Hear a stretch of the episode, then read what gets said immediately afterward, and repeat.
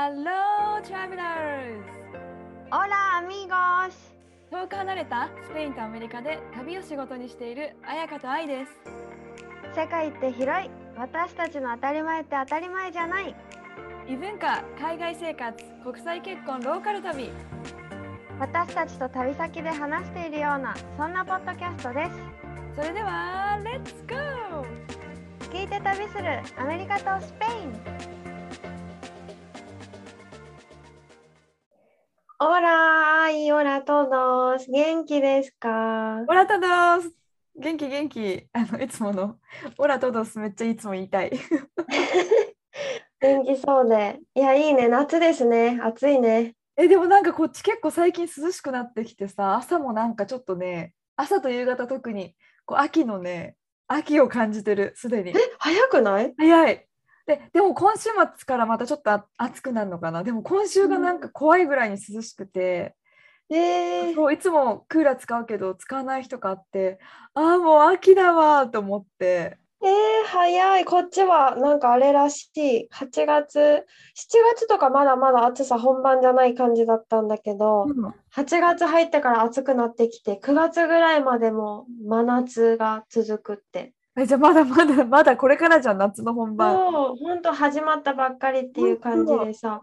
そう。あ、でもね、いいのがさ、この時期にさ、私たちの住んでるところ、すぐ海、近くの海さ、マンタいるじゃん、マンあタ。わかマルタってあのマンタってあのさあれでしょフラットなみたいな。そうそうそうそうそうそうフラットなあれがさ、赤ちゃん海にいっぱい戻ってくるわけ、ここの海に。えちょっと待って海の中に野生がいっぱいいるってことだよね。てかね、それを見に行こうって言って、うないが見に行ったんだけど、え、もうさ、私の両腕広げたよりでかいやつがいっぱい。ちょっとちょっと怖いわちょっと私怖い。怖いよね、私もさ、なんかちっちゃいのを想像してたから、もうでかいってなって。なるよ。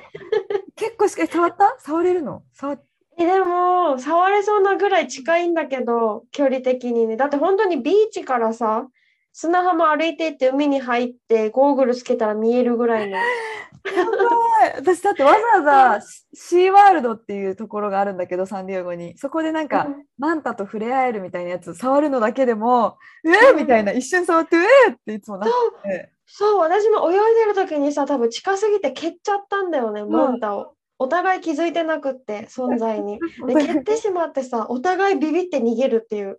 両方とも。あの触れた瞬間ふって違う方向行くみたいなそれをうないが見てて、うないは別で、あ、あやかマンタに近い近い、あー、触ったと思ったら、二人ともすごい勢いで。早く野生動物みたいになってる。すごい。すごい、ね。怖かったして、それ結構さ、名所じゃなんじゃない？あんま見れるとこないよね、多分。え、そうなのかも。え、でもさ、本当に、だって、ちょっと多分5分ぐらい潜って、潜るっていうか、本当シュノーケルね、つけて、ゴーグルつけて泳いでる間に5、5匹、あ、マンタってね、5枚って数えるらしいですよや。っぱフラットだから。そうそうそう。体なもの。ちそう、5枚、6枚ぐらいのマンタがいた。ょっとなんかもう、物扱いのイメージ。そう、っていうね、まあそんな話は置いといて。えこれ話結構貴重よ。びっくりした。ありがとう。そう、なんかさ、愛、メッセージをね、スペインに住んでいる。そうなんです。一回ボイスメールでメッセージもらったタパスラジオさんっていう多分この方もスペインに住んでてあのタパスラジオっていうポッドキャストをねやってるらしいんだけどもまたねちょっとご意見とスペインの面白い事情とジョークをシェアしてくださったのでちょっとシェアシェアしたいなと。お願いします。はい、えーお久しぶりのお便りです。エピソードがアップロードされるたびに速攻で聞いてます。あ嬉しい。ありがとうございます。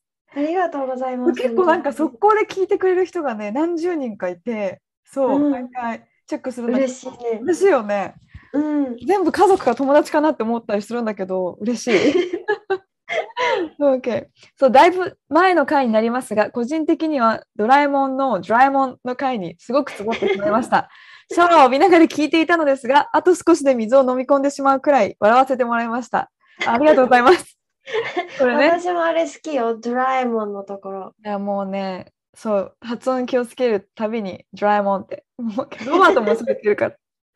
OK ごめん、ツッコミがさ、一個一個に突っ込みたくなるね。OK。ダメだね。ちょっと黙っとくわ、うん、でも、ちょっと2パートあるから、ちょっと一回1パート目読むね。うん。このタパスラジオさんは今、スペインの会社で働いてるらしくて、で今はビーチまで車で10分くらいの場所に住んでいるのですが、え街中は人通りがなく閑散としています。観光地ではないのですが、すっからかん状態です。お店も飲食店がポツポツ営業しているくらいです。というのも、スペイン人にとってビーチまで車で10分もかかるというのはありえないらしく、ほとんどの人がビーチ沿いに第二の家を持っていて、夏の休暇はそこで過ごすというのが当たり前らしいのです。車でたった10分なのにわざわざ別荘を買うと思わずにはいられないのですが。っていうとこなんですけど、うん。これそうなの車で10分ってさ、ビーチまでめちゃめちゃ近いじゃん、日本人からしたら。そうだね。近いけど、うないも言う。なんか今、お家探しててさ。で、その時に、ああ、でもここ、車ないとビーチまで厳しいなとか言って普る。通、普通じゃないの。そうで、私のさ、実家も沖縄ね、うんもう那覇市だからお家が。って言ってもビーチまでほんと車で10分ぐらいでは一番近いの行けるわけ。うん。それもうないいつもでも綾香の家は沖縄って言ってもビーチから遠いからねって言ってくる。嘘。私10分だったら、え、どこ住んでんの？って言ったら、え、ビーチ沿いって感じ。なんかビーチ沿いではないけど、ビーチの近くに住んでるって言いたくなる。うん、あでもビーチ沿いってそうだね。確かに言わないかも。ビーチの近くっていう、うんビーチの近く。ビーチ沿いって本当にビーチの目の前の人たちだけが言えるみたいな、ちょっと待って、それは言い過ぎた。私も盛りすぎた。でも近くって言えば、あ10分ぐらいならって、ビーチまで20分ぐらいなんだけど、うんうちの近所にあのヨットとか庭に置いてる人いる。ヨットっていうか船。へ面白いね。ーうん、でも確かにみんななんか海の近くそれこそテネリフェ私たちが住んでるところとかうないの親の友達とかやっぱお家を買ってここに。夏にはそう遊びに来るみたいな人もえ一人二人じゃない何組いるかな。私が知ってる限りで 4, 4カップル4ファミリーいるもん。え、あやかのところから海はどれくらいだっけ？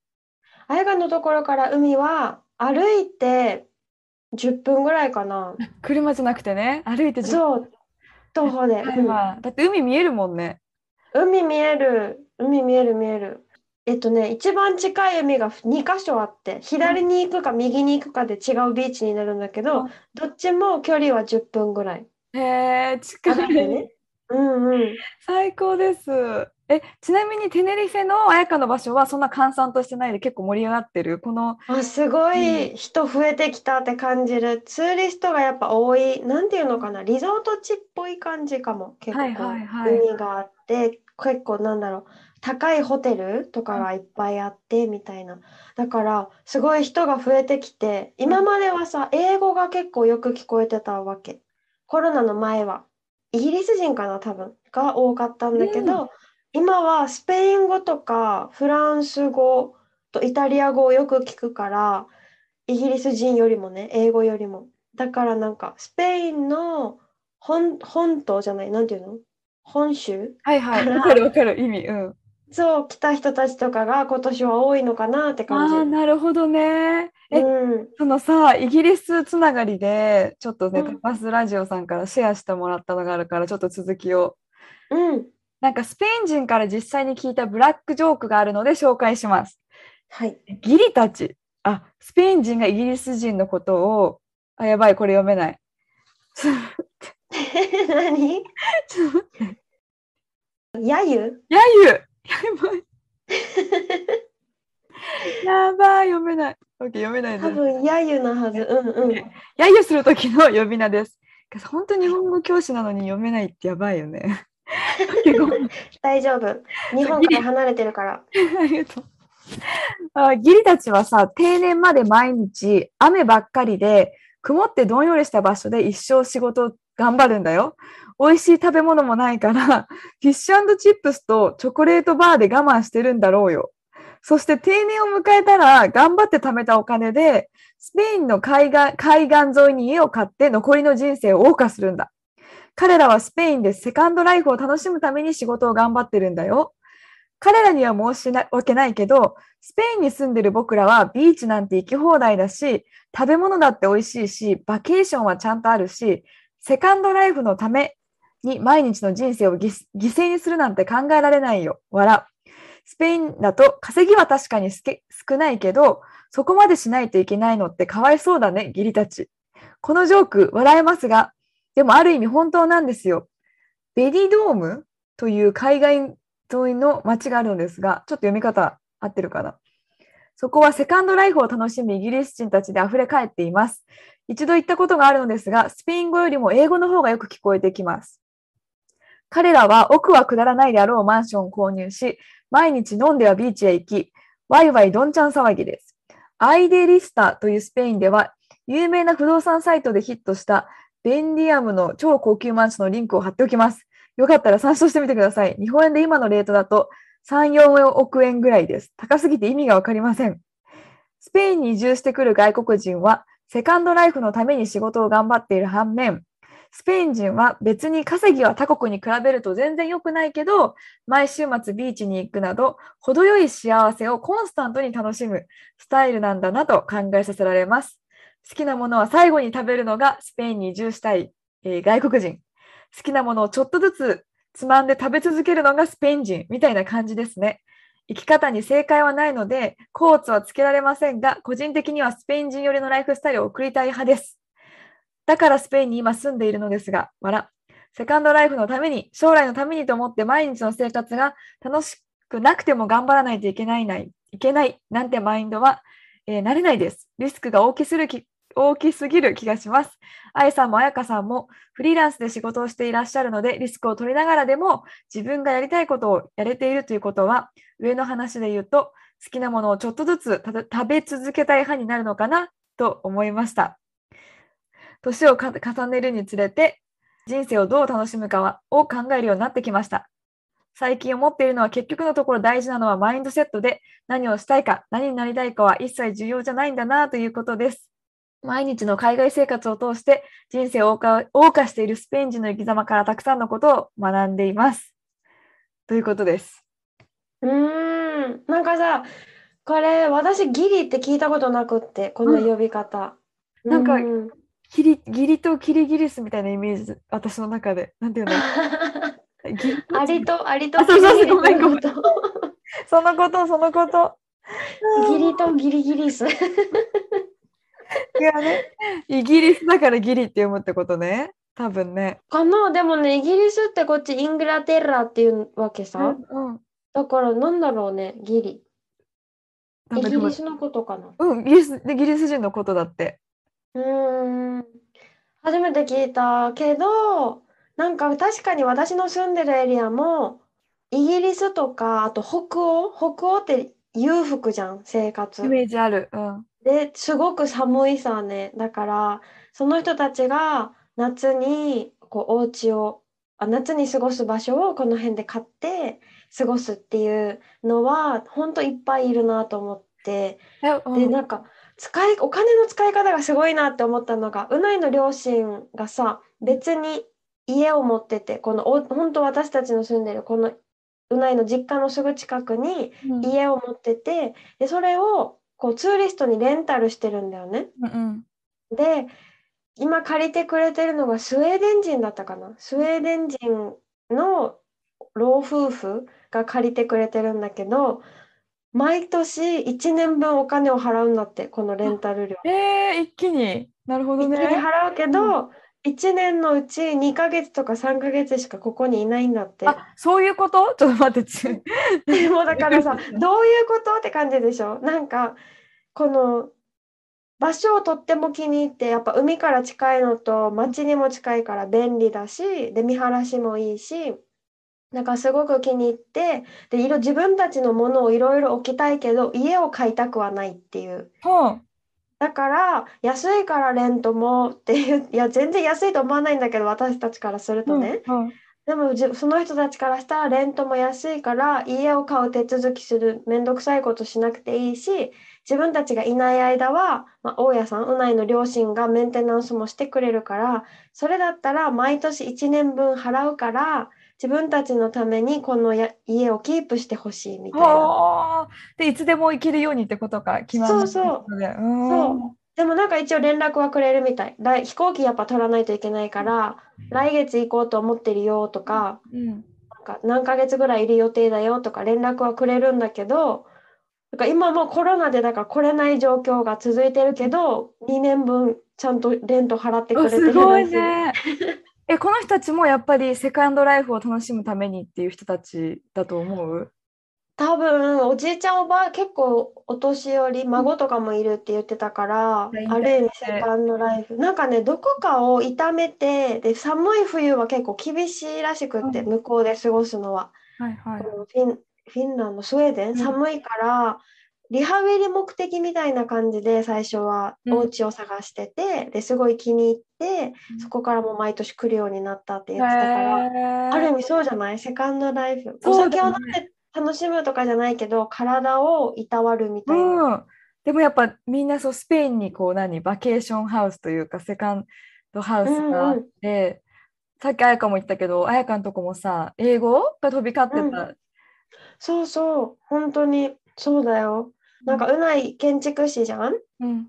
で、今働いてる事務所が作るのはそういう、なんだろう、イギリス人だけじゃないと思うんだけど、ドイツ人とかイギリス人とか北欧の人お金持ちをターゲットにした超豪邸を作ってて、はいはいはい。何億っていうお家を作ってて、もうね見せてもらったけどえ誰が住むんですか？みたいなお家本当に もうそしたらなんかねプロサッカー選手バルセロナのプロサッカー選手だったかな？へーが、なんか今が見たいかなんか連絡が来てるみたいな言っててうん。なんかもう本当にセレブが住む豪邸みたいなお家を。建てててあ本当にやっぱ買い手はちゃんといるんですねって思った。それ持ってる人がね。でもサッカー選手だったらなんかね、まだ若そうな感じだよね。えー確かに。うん、えでもさこのタパスラジオさんが言ってくれてたスペイン人がこの表現すごい好きなんだけどあ、ちょっとずつ食べるけど、イギリス人は最後に食べる。そうそう程よい幸せをコンスタントに楽しむスタイルが、うん、スペイン人っていうイメージある？彩香の中では。えー、どう、でも、どうなんだろうな。私、イギリス人のさ、友達、出会った友達は結構スペイン人っぽい子、なんだろう。うんだったからみやっぱり人によるのかなって思うけどその子がニュージーで出会ったんだけどなんでニュージー来たのって言ったらやっぱりイギリスにいるとこうしないといけない仕事をいっぱい頑張らないといけないとか楽しいことはもう仕事がある意味落ち着いて終わってからこうしなさいみたいな感じが窮屈だったからワーホリ使えるうちにと思って出てきたって言あってたかでもまさにらだね。うんうん。そうそうそうもしかしたらそうなのかもね。日本に近い考えかもしれないよねイギリス人のその考え方。そう思った私たちすごい意気投合したもんめっちゃ何日本みたいじゃんっていや言って本当だよね。そうドイツの子もでもそうだった出会った子ドイツの子も似ててだからやっぱりそれが窮屈に感じてう出てきたみたいな人だった、うん、だって日本でもワーホリに出る人ってそういう人多くない？ちょっと窮屈で、ね、なんかちょっと自分の本当にしたいことを探したくて、うん。そういうワーホリを体験して、なんだろう、あ、やっぱ今人生今しかないから楽しまなきゃっていうちょっと感覚になるよね。いろんな世界に。うん。うんそうだね。まあ考えさせられる。え、綾香はどっちかえー、どっちだろう。なんか私的にさうないのお父さんすごい人生楽しんでるなって思ってて、うん、だっていつもなんかハッピーヒッピー。話したっけ？このこと。いいヒッピー。そう。って言ってて。なんか働くことはもちろん大事。やっぱ生きていくためにね。大切なことだけどこうマインドだけはいつもヒッピーでありたいってあ言ってなるほどね。教訓、人生の教訓。だからハッピーヒッピー。うん。そうなんかヒッピーってこうすごく平和でなんだろうハッピーな人多くないみたいなうん。言ってて。でなんか自分もヒッピーみたいなそういうマインドを持ち続けたい。なんかヒッピーになりすぎるとちょっとどうなのかなって思うところがやっぱりあるからやっぱ自分も一応子供いるしさみたいな。言ってて 旦那子供だからね、彼のね。そうそうそう。だけどだからうないにもハッピーヒッピーだよって言ってるって言ってた。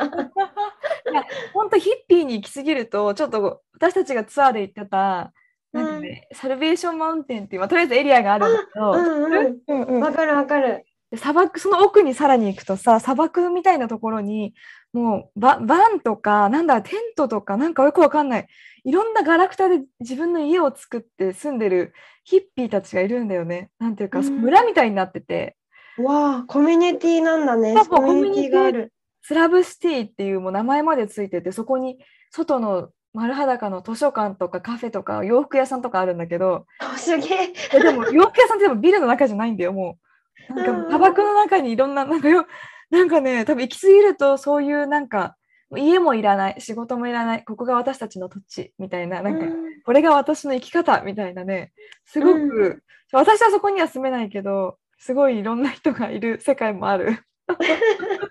そうだからなんかうないのお父さんとかもハッピーヒッピーって言うからなんかいつ死ぬかわからないんだよとかも言うしなんか本当に健康でも急に何かがあって死んじゃうかもしれないからなんかお金マニーなんてジャスターペーパーって言って覚えてる覚えてるよ。そう。ね、だからなんか大丈夫毎日なんか大丈夫だよ。毎日のハピネスはここにあるみたいな人。なんかどっかで聞いた歌詞だな。あそうで昨日もさそうないのお父さんが言って今2人だからさお昼とか。よく2人でいろいろ話すんだけど何が楽しい楽しみ？みたいな。毎日のって言ったら朝日を見れて夕日を見れたらそれが楽しみって言ってて、えー、ヒッピーだそうだからそうその間がいかにどんなに仕事でわーって忙しかろうが朝日をゆっくり見る時間夕日をゆっくり見るなんか見れる時間が取れるならできることなら海か山でそれを見る時間が取れるんだったら自分は幸せだなって思えるって言ってた。深いわーえなんかそういう話をさコンスタントにしてくれる人が近くにいるってさなんかいつでもこうリマインドになるというか、そうだそうだった。ハッピーヒッピーで行こうとかさ今を生きようみたいな風に思えるよ、うん。うん。本当本当なんか面白い話してるとだから考え方がねちょこっと斜めから見てるじゃないけど だってたまに画面の彩香と話してて、ズームの画面の後ろにお父さん映るんだけど、私の中で、あお父さんだみたいな、すごいテンションが上がって、えお父さん、お父さんみたいな、オラオラしか言えないんだけど、もうね、すごいテンション上がりますっていう。そう面白いよ面白いお父さん今度ぜひ紹介したいわ。でもスペイン来ますから、もうスペインに行くってこともね、決まってるので、はい。うん、絶対ファンタスティックって言ってくれるよ。どういうどのタイミングで、どういうこと？ね 何を言っても、わー、it's fantastic って言うから。楽しみ。ちょっとスペイン語を勉強していく。うん。うん、はい。そう、タパスラジオさん、シェアありがとうございました。嬉しい。本当ありがとうございました。なんか知らないスペインジョークとか事情ありがたいです。またいろいろね、他の国の人とかも、スペインでもアメリカでもシェアお待ちしてます。私もまた一ついただいたメッセージをちょっとシェアさせてもらいます。はい。さとさとみさんっていう方からメッセージをもらって、でこの方は基地に住んでるのかな？日本の日本在住ですがアメリカの基地の中にアメリカの？米軍基地の中に住んでいるので気分はアメリカですっていう、そうだよね。そうそうそう。旦那さん旦那さんがミリタリーアメリカのアメリカ人のミリタリーの方みたいででスペイン語を勉強されているらしくってえ旦那さんがじゃなくて、その方が？そう、さとみさんがスペイン語を勉強してるんだって。で、え、日本にいる、日本在住だけど米軍基地に住んでるじゃん？あどんな感じなんですかってちょっと聞いてみたら、すごい面白くってさ、基地の中でもカルチャーショックありました。基地の中は小さな町のイメージで、うんスーパー、ガソリンスタンド、郵便局、ジム、学校、病院、そして住宅地。うんと生活に必要なものは全てあって全てアメリカンスタイルうんレストランバーや映画館などもありますまず日本の円が使えないこと使えないんだ。もう、そこはもうアメリカなんだね。ねうん。そう使えないんだって。で学校やスーパーはもちろん日本人従業員もいますがうん。アメリカそのままでアメリカそのままです。うん。ただやはり軍基地なので規則が厳しい面もあり例えば朝と夕方には必ずアメリカの国歌が流れ 車も止め外にいる人たちは必ず立ち止まらなくてはいけません。えやんちゃな子供さえその時だけは静かに敬礼します。本当、うん、映画館でも上映前上映前にあります。でまだまだたくさんありますが永遠に書いてしまいそうなのでここまでにします。今は大学で言語学を勉強する機会があって第二言語取得方法や文化の違いうん言葉の差別について興味があるのでもしそんな話題も、えーポッドキャストで聞けたら嬉しいです。またお話できたら幸いですっていうメッセージが。あありがとうございます。ありがとうございます。なんかさ、私の、まあ、サンディエゴもさ、なんだろう、あのー何、基地があるから、ミリタリーの、結構日本人、同じ状況で、日本のアメリカ米軍基地で出会って、サンディエゴに引っ越してくる人がすごく多いんだよね。あ、そうそう、な。友達も2人ぐらい日本の米軍基地で今の旦那と出会って結婚してサンディエゴに来た人とかもいてだから、うん、その人たちと愛はどんなやって知り合うの？あ普通にサンディエゴで出会うんだけどあのネットとかでなんていうの？へえ。サンディエゴタウンっていうさなんか日本人コミュニティみたいななんかあサイト、そんなのが。そこで友達になれるなんか多分最初来た時によく使ってたんだよねとか友達の友達の紹介だったりとかで出会ったんだけど、へえその人たちがさやっぱすごい「え基地の中どんな感じなの?」って聞くとやっぱもう日本でも基地の中はもうにアメリカのファストフードとか食べ物屋さんとかもう本当アメリカみたいだよって言っててうん。でその中でやっぱみんなアルバイトとかしてしててそこでそう旦那と出会ったらしく一人はピッツァハットかなあの多分ピッツァハットとかで働いててそうこの基地の中で出会ったってこと北の中で出会った。あ、そう。でも国家のこと知らなかったから結構驚き。面白い。ね面白いよね。なんか私もさ、沖縄大きい基地があるじゃん？うん。だからさ、高校生の時とか友達と、大学生の時かな、友達がバイトしてて、なんかいなんか入れて入れてもらった時に、もう今でも覚えてる。あのさ、飲み物の紙コップがめっちゃでかいって思ったの覚えてる。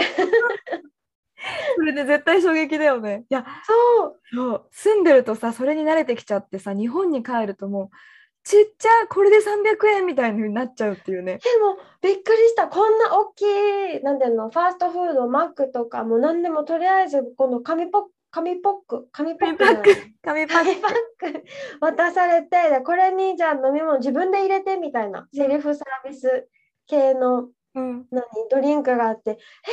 これでなんか1ドル？とかさ、こんなに飲みきれないよみたいな思ったのを覚えてる。いや、本当よ。だって、ロバートさ、ペプシ好きって話よくするじゃない？あのうん、なんか、え、50セントしか変わらないからラージにしようみたいな。で全部飲み込めないんだよ。いや、そういう問題じゃないから、M と L が50セント違いだとしても、なんていうの？あなたそうやってどんどん太ってくんだよみたいな。50セントでデブを買ってるみたいな感じ。話が話がずれちゃうから一回戻そう。はい。ごめんなさい。うん、話を戻そう。話を戻すと、はい、じゃあ言葉の差別について何かありますか、言葉の差別体験があったかどうかってことよね。うん、もし、うん、ある？でなんか今考えるとそんなにこれっていうパッと思いつかなくてやっぱカリフォルニアに住んでるからなんだ英語が第二言語の人がすごいたくさんいるしみんなアクセントあるし、あ、ってことは、うん。母国語が英語じゃない人たちってことだよね。そうそうめちゃめちゃいる。って思うとなんか慣れてんのかな？お客さんなんだろう店員さんとかお店の人もって思うとそんな経験はあんまりないけどなんか一回友達これ友達のエピソードだけどなんかお花屋さんとかであのお花を買うときにちょっとこんな風にしてほしいんですけどって言おうと思ったら全然伝わらなくて、うん。そしたら裏でもうなんか英語喋れないくせにみたいなことをなんか言ってたらしいの、でそんなんわかるじゃん言われてたら。うん。なんかそういう風に言われたことがある友達もいたりするえかな多分言語がっていうのはなかったかも。でやっぱコロナが流行り始めた時に結構知らないスーパーで知らないおばさんに「Are you Chinese?」みたいなうん、そういうそういう差別はあったけど言葉がっっていう差別経験ってあんまないな私。う、うんーん、私もないし、なんか個人的にね、すごい私が出会ったスペイン人たち、まあ、スペイン人だけじゃないんだけど、うんラテン人が多いね、でも南米の人だったり、スペインの人、イタリアとか、その辺の人たちみんな優しくって、うん。なんかさ、言葉が私がスペイン語が話せない、上手に話せないじゃん。うん。それをうんとか言って最近あったのがなんかさ、うないがサーフィンしてて、私は待ってて、本当にインスタにも書いたんだけど、全然私、あれ、あなた誰だっけみたいな人とかも、あやか、オラーみたいな声かけてくれて、うんうんえ、誰だったっけ？って思うけど、オラーって言って、何してるの？みたいな聞かれたから、うない待ってるんだよって言ってて、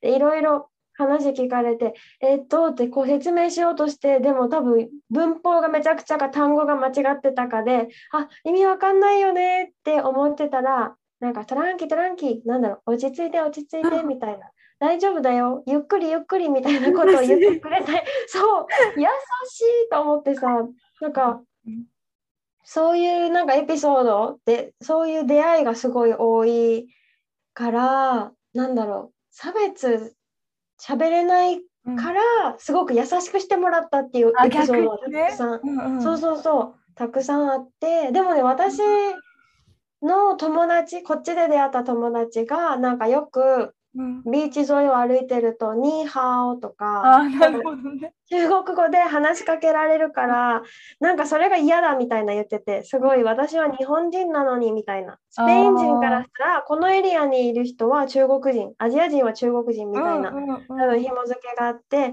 だから嫌だからいつも「こんにちは」って言い返してるって言ってた 言ってたんだけど、そうそうそうって言ってたんだけど、なんかその中国人って間違われるのが嫌だって言ってて、私あんま気にしたことなくって、ニーハオって言われても、ニーハオって返してたから、うんうんうん。わかるわかる。わかる。別にどっちでもいいというか、なんか あんま気にしてなくって、でもある日、朝いつもジョギング行って、で、海で泳いでシャワー、ビーチ沿いのシャワーしてる時に、お掃除の女の人が来て、ビーチのね、その人にニーハオって言われたわけね。ニーハオって言われたから、ニーハオって言ったんだけど、まさかのめっちゃ話しかけられて中国そ語で。のままね、まさかのこの子。はスペイン人なんだよ、みたいなね。うんやばい、まさかのと思って、ロシエンとごめんね、私、中国語わかんないんですって言ったわけさ。そしたら、その子も、え何人なの？って聞かれて、日本人だよって言ったら、ああ、なんか逆にごめんね、みたいな。かダメだね、アジア人は中国人って思ってたけど、そんなことないのか、みたいな。気づいたの？そうそうその子気づいたって言ってくれて、で、日本語でじゃあ、こう、オラはなんて言ったらいいの？って聞かれて、じゃあ、ありがとうはなんて言ったらいいの、うん。とかって聞かれて、あ、ありがとうだよ、こんにちはだよ、とかって教えてた。えー、じゃあ次からアジア人を見ても、ニーハオとこんにちはって両方言うね。でも違うかもしれないよね、そこも。そう、でも韓国人もいるからなとか言ってて、あでも、でもありがとうみたいな感じでバイバイってなって、そのエピソードをこのニーハオって言われたら嫌だって言ってた友達に教えたわけね。うんこういうことがあったよって言ったら、あなんかじゃあやっぱ向こうも別に悪気ないよねみたいな。なんかなんか優しい気持ちになったって言ってた。よかった。なんかでもあるよね、なんかこう日本のイメージ、日本人はさ、こう中国に対してなんかちょっとネガティブなイメージを持ってる人も多いじゃない、そうだね。だからも来るのかな。ねあるかもしれな。ないんかアジアつながりでちょっと思い出したのが差別というかやっぱそれもステレオタイプなんだけどアメリカってチップ文化があるじゃん。うん。だからなんかでアジア人イコールチップが悪いとかアジア人イコールチップを払わないみたいなイメージがやっぱあるんだけどあ、そそうす。るとレストランとかであのー最後お会計するときにこうレシートにこうチップ書く場所があるんだけどこれ聞いた話なんだけど店員さんにすごいボールペンでぐるぐるぐるぐるってこうすごい筆圧でチップのところにえー丸をつけられてたことがあったっていう人とかもいて多分えー、それちょっと嫌だね。そうちょっと嫌じゃん。うん。だからなんて言うんだろう。すごくああアジア人例えば日本人だチップ文化ないし絶対もらえないからそうやってなんか書いたりとかチップに対して言われたことがあるって言ってて、でなんだろう。そう思われてる前提でこう対応されるのもすごい嫌だなというか態度が悪かったり、うん、うーん、嫌だね。うん。なんか勘違いかもしれないけど私もやっぱたまになんて言うんだろう言葉が第二言語だから態度をちょっと変えられたりとかなんかやっぱちょっと対応違うかなって思う時もある。本当なんて言うんだろう。せいは私の感じ方だからうもしかしたらん。変えられてないし、ただただその人が今日機嫌悪かっただけかもしれないけど、なんかやっぱ前は結構それ英語のせいにしてた。ああ、私が多分発音があるからだなとか、結構自分で壁を作ってて、まあ、実際そうやって態度変える人もいるかもしれないし、なんかちょっと悲しくなるよね、そういう。うーん、そうだね。なんか私は本当にラッキーかも。そういうなんかネガティブなエピソードが本当になくって、うんうん言葉。あわかんない。家族とかさ、やっぱ多分ね、うないのとか、うないの家族に守られてるじゃないけど、うん出かける時とかも、うんすごい間に挟んで歩いてくれたりとかするから、そういうのもあるんかなと思うけど、うん思ったら、そう、私の友達、こっちで出会った日本人の子は、えっとね、働い私よりスペイン語も全然喋れるから、働いてて、こうローカルと一緒に。うん。で、働いてた時に、でもやっぱりスペイン人同士でわーって会話されたり、イタリア人の子とかもやっぱスペイン語上手だから、会話されたりすると、ちょっと会話についていけなかったり、理解できなかったりすることが多々職場であったらしくって、それで、ある日、なんかこうみんなで話してるの時に、大体話の内容わかる。なんか70%わかるみたいな感じの時に、あ、じゃあ、この子にも、あの子にも、何、日本人の子にも言わなきゃみたいな。うんまるにも言わなきゃね、このこと伝えなきゃねって誰かが会話の中であ言ったら、そういうことがいるのにね、そこに。そうそうそう、あ、でもその子は両親で言ってくれてる。伝えなきゃねって言ってくれてて、そしたらもう一人の子、もう一人のイタリア人の女の子が、そうだね、彼女には1対1で話してあげないと理解できないもんねって 言ったのをバッチリ理解してて、うん その私の友達は。で、え分かってるよって言いたかったけど、聞こえてるよじゃないけど、うん言いたかったけど、これで何か、え、じゃあ全部言ってごらんって言われたら言えない自分がいるし、仕事のことだからやっぱ1対1で説明してもらって、ちゃんと理解しないといけないっていう思いがあったから、こう押し込めた。けど、すごいなんか悔しいっていう思いがあって、なんかこう、う。そう分かってないふりとか気づいてないふりをした自分がやっぱすごい悔しかったって言っててなんか別の場面でもこうコロナのせいでうん5人もじゃあスタッフがいらないってなってうん2人去らなければならないこの職場をってなった時にその1人のイタリア人の子がじゃああの子だねって言ったらしくってすごいね、その子。うんそうでもその子もまあね生活かかってるからさ多分必死だしえ、なんかあの子だねって言われて、で、ボスがなんでそう思うのって聞いた。お客さんからの評判はいいよ。なんでそう思うのって聞いたら、え、どう見てもでしょみたいな。えーこんなに言葉が理解できてないのに、こう、同レベルで見てるのみたいなことを私の目の前でそういう会話があって、うんで傷ついたけど、なんかそれをすごく良くしてくれる一人の子。は、え、それに関して傷つくのは間違間違ってるというか、傷つく必要はないって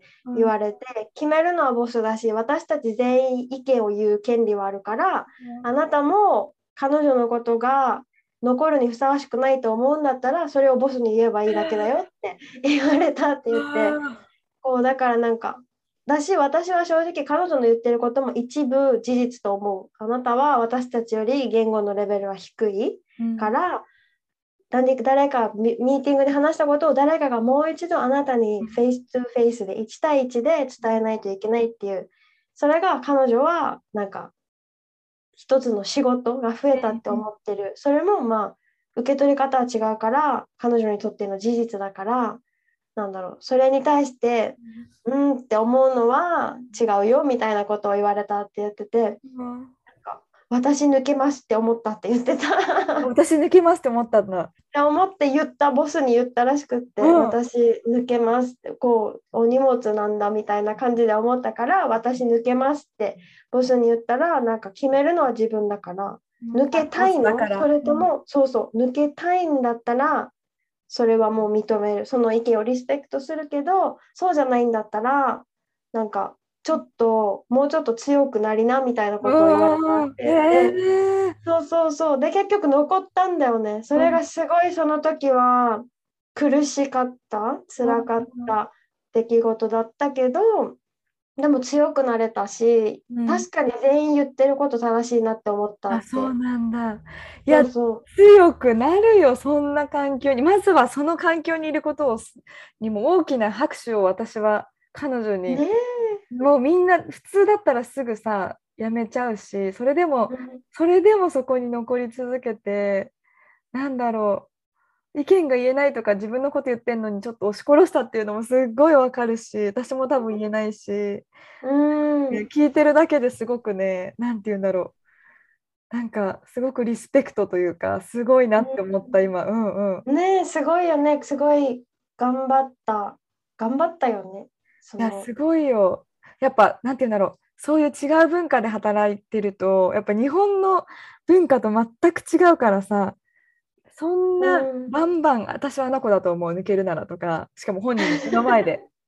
こんなうん。んなんかゴシップガールみたいななんかなんていうのすごいドロドロな 感じだと思うけど、ね。でもやっぱ意見言うこと大切ってやっぱ海外にいるとすごい学ばない？なんていうか待ってる時がなんか伝わらないというか、うん、そう。言われたらさすごい、うん、うん、言われ続ける。偉いなって思ったのがこの一人仲いい子がいるって言ったじゃん？その私の友達にね、その仲いい子が彼女の言ってることも一理あるよって相手のことを言って、でもあなたもだから、ま、なんだろう言われっぱなしじゃなくって言いたいことがあるんだったら私たち全員言う権利があるんだよってうん、いうところが、なんかそういう友達がいてよかったねって思った。うん。じゃなかったらうん。私いじめられてるって思ってさ、ね落ち込みそうじゃない？でもこれはいじめじゃないんだよってなんていうの？私たち全員の権利だからみたいな風に捉えてくれてる友達がいてうんうんうん。よかった。ただなんか慰めるだけじゃなくてこう本当にこうなんて言うんだろう彼女を思って本当に言った厳しい言葉だよね。それはね。そうそうそう。私そう。なんか確かにあなたはスペイン語は私たちよりレベルは下だけどその子英語が上手に喋れるからさ英語がある私たちのお客さんはイギリス人、まあ、英語を喋る国の人がほとんどだからスタッフ間のコミュニケーションに問題はあれどお客さんとのコミュニケーションに問題はないんだよね。うんうん。そうそうそう。だからそれをボスがどう汲み取るかだからうんみたいな、なんだろう。評価してたもんねその子のことね。そうそう。いやーなるほど。いやでもなんか本当にそういう異文化の中でねこう頑張って働いてる人ってすごくなんだろう憧れるし尊敬するし結構自分も次のチャレンジとしてやってみたいっていう感じがすごくある。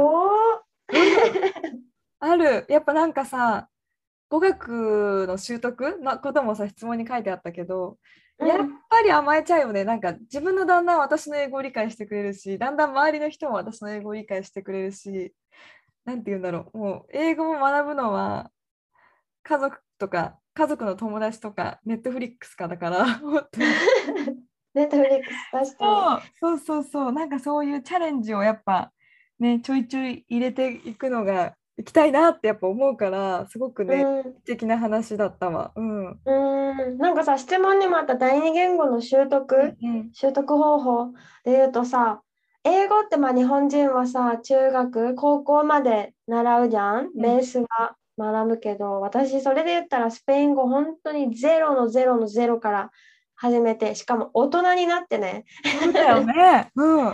そう大人になって始めたから最初このスペインに住めば喋れるだろうぐらいで思ってたけどもちろんそんなことはなくって、うん。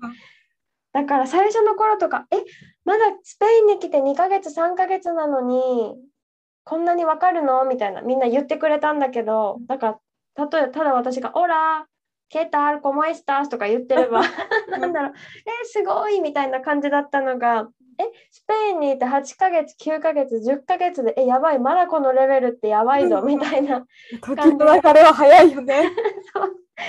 なってきてで本当にラッキーなここことにここにさ紹介してもらった人がスペインでスペイン語を勉強しててうん。で10年だったかな、スペインに住んでて。同級生なんだよ、私と。あそうなんだ。うんうん。そう、なんか22とかでスペインに来たのかな？うん、で、スペイン語勉強してて、でも本当にスペイン語が知らない、スペイン人が知らないようなことまで知ってるの、この人。すごいね。そう、めちゃくちゃすごい。そんな人からプライベートで今、オンラインで教えてもらってて、やっぱさ日、本人の方って言ってたよね。うん。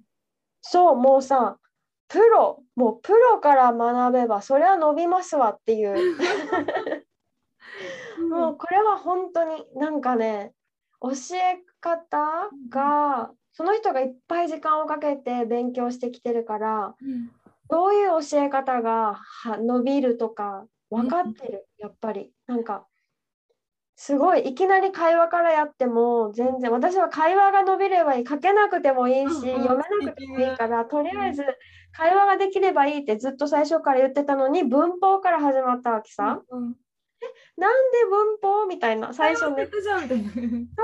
でも本当に最初の最初とかさアルファベットの読み方から始まったあわけ本当。うんうんうん。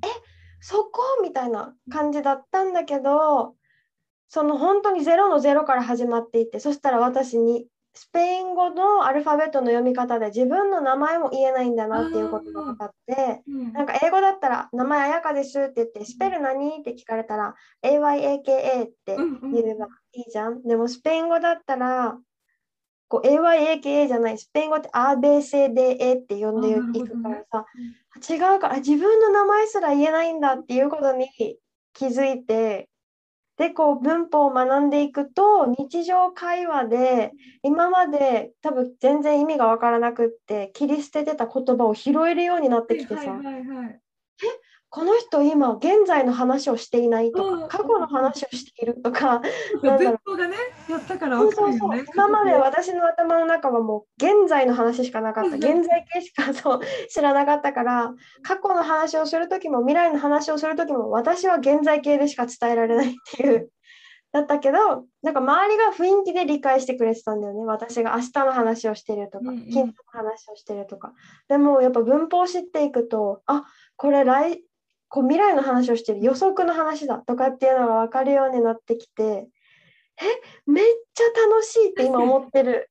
時間軸が分かるだけで、でも大事だよねそ。それね。でしかもそのさ感覚をやっぱり根気強く教えてくれたからプロから学ぶのは大事だって思った。そうね、なるほど。うしかもやっぱ自己流だとやっぱさ、行けるとこが限られたりとかそう。ね。そうそうそう。しかもめっちゃいいのがさこう分かんないって言ったら本当に分かるまで教えてくれるし分かんないって思ったそれすごいいい質問とか言ってくれるから。楽しい。もう本当伸びる伸びるし周りにも言われるようになった。なんかあやかこう言葉の幅が広がったってあ、本当。そう。えじ受けてどれくらいで結構さ、そう実感というか。えっとね今週に1回か2週間に1回のペースで受けてるんだけど90分ぐらい1回受けてて、スタートしたのが4月とか5月かな。あ、最近じゃん。全然そう最最近だよ。本当に。本当に。だから4月とか5月は私アルファベットの読み方やってたんだよ。近。それがすごいね、おすすめだね、じゃあ本当その先生。あそうそう。本当すごいね。やっぱもうやっぱプロはさすごいよ。だってそのことをずーっと10年も勉強してきてるんだからさ、ね。しかも自分で体験してるのって大きくない？そう本当に。そうそうそう、本当にすごい。で、なんか言ってたのが、スペイン語わかれば、イタリア語もポルトガル語も似てるから、あとは応用だからみたいなことを言ってて、だその先生も、スペイン語はもうペラッペラ、もうんううん。ペラッペラで、イタリア語今勉強中で、ポルトガル語もわかるって言ってて、でドイツ語もグラマーとかは、うん。もうなんか頭がそういう脳なんだって、あこういう組み合わせ方、この言語はするのかとか、日本語はこういう組み合わせ方をするとか、だから日本語も、SVO とかね、そういうそうう。そうそうそう。だから単語あと覚えていけばいいだけみたいな感じだから、うわーすげえって。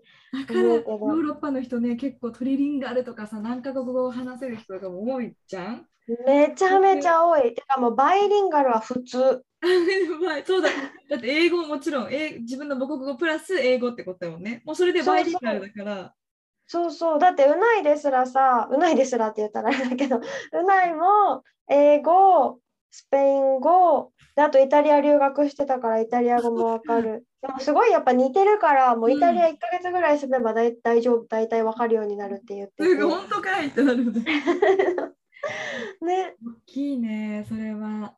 なんかさ、私も日本語、一応日本語教師をやってるんだけど、一応ね、はい。